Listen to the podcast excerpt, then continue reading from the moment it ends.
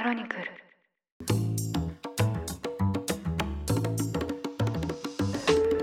おはようございます。2023年8月9日水曜日。ニュースコネクトあなたと経済をつなぐ5分間パーソナリティの野上秀文です。この番組では1日1つ5分間で世界のメガトレンドがわかるニュースを解説していきます。朝の支度や散歩通勤家事の時間などにお聞きいただけると嬉しいです。仕事でオンラインミーティングの出席が頻繁にあるんですが先日一人の発表者がなかなか Zoom でスライドの画面共有ができませんでした。数秒は何ともなかったんですがそれが10秒以上も続いてあれこれどうやってシェアするんでしたっけ？と言いながら戸惑っていると画面をオンにした参加者たちがあからさまに不満げだったり呆れたりしている様子が見て取れました。ただ懐かしいですね。それ3年前ぐらいによく見た光景リバイバルですね。という参加者の一言で場は和みました。今日はそんな日常風景になったオンライン会議やリモートワークをめぐる最新のニュースです。アメリカのウェブ会議サービス Zoom がこのほどコロナ禍以降で初めて従業員にオフィスに戻って働くよう指示したことが明らかになりました。現地報道によりますと、Zoom は在宅勤務とオフィスへの出社を組み合わせたハイブリッドなアプローチが最も効果的な働き方だと説明しています。そしてオフィスから80キロ圏内に住む従業員に少なくとも週2回の出社を求めました。新型コロナウイルスの大流行から3年余り、リモートワークの代名詞、旗振り役を担ってきた Zoom の意外な方針転換だけに、現地のメディアや SNS ではリモートワークは死んだのかと大きな話題になっています。このニュース、はじめにズームの栄枯盛衰。二つ目に世界で進むオフィス回帰の現状。最後にリモートワークをめぐる最新の研究結果を踏まえて、果たしてリモートワークは死んだのかを共に考えていきましょう。はじめにズームの栄枯盛衰です。2011年にアメリカ西海岸で設立されたズームですが、そのサービスが一気に広がったのは新型コロナのパンデミック以降です。多くの従業員や学生が自宅からオンラインで仕事や勉強することを余儀なくされた2020年、ズームの株価は急上昇しました。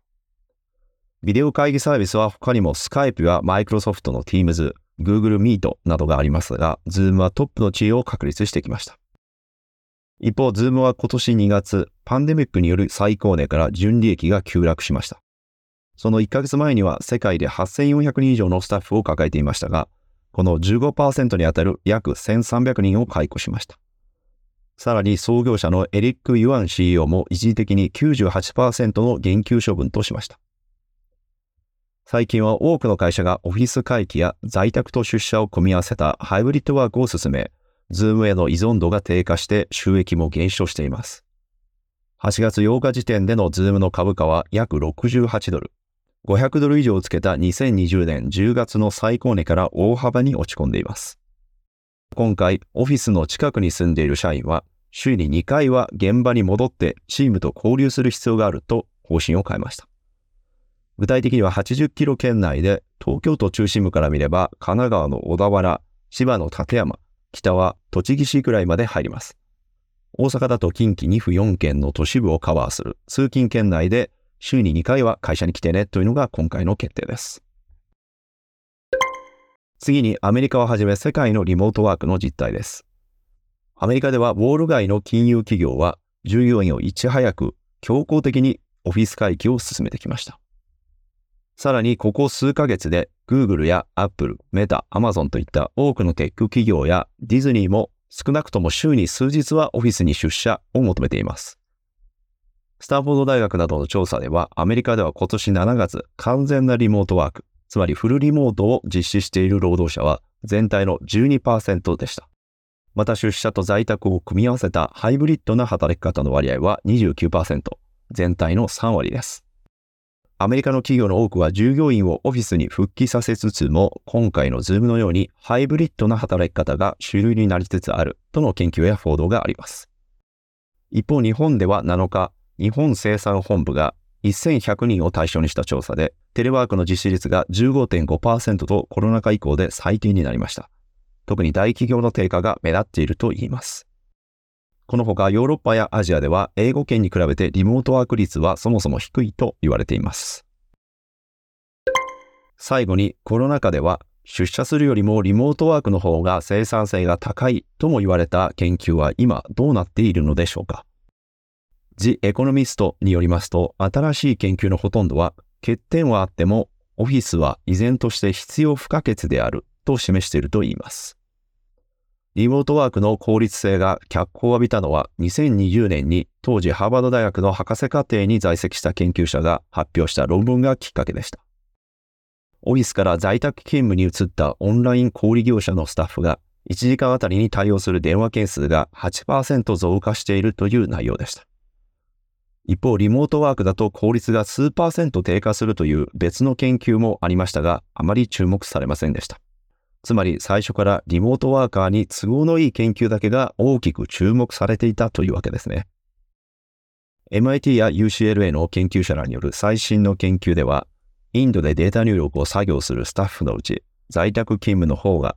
出社より生産性が18%低いことが分かりました。また、アジアの大手 IT 企業では、リモートワークの生産性がオフィス勤務よりも19%低い。チェスのプロがオンライン対戦では対面対戦よりも不利。ビデオ会議が創造的思考を阻害するといった研究や実験もあります。課題の一つは社員の孤立で、比較研究に参加した労働者たちは、助けを求める隣人が恋しいと語ったとも言います。